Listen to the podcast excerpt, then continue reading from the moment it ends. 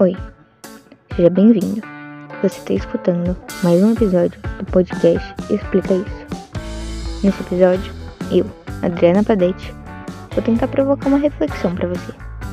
Como que a urbanização aconteceu de forma tão diferente aconteceu na mesma época nos países envolvidos em desenvolvimento? Por que, que a gente consegue perceber nos países subdesenvolvidos das comunidades carentes o nível de desemprego e violência tão altos?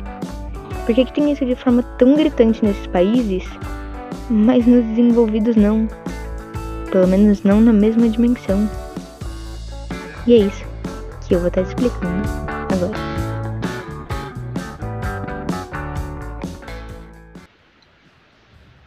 É explicado pela forma como aconteceu, porque nos países envolvidos foi de forma gradual, da primeira à terceira revolução industrial, acompanhando gradativamente de forma lenta e organizada, enquanto nos países subdesenvolvidos foi de forma rápida. E claro, também foi da primeira à terceira revolução industrial. Não estou negando isso. Mas foi num curto espaço de tempo, de forma desordenada, e foi isso que fez com que esses países ficassem com essas sequelas.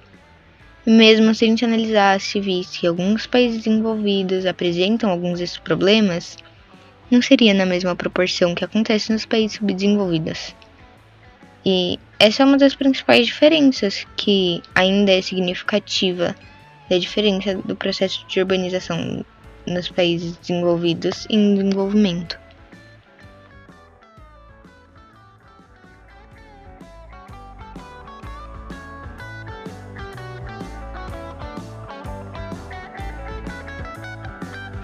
Muito obrigada pela atenção e fica aí com o próximo episódio do podcast Explica Isso.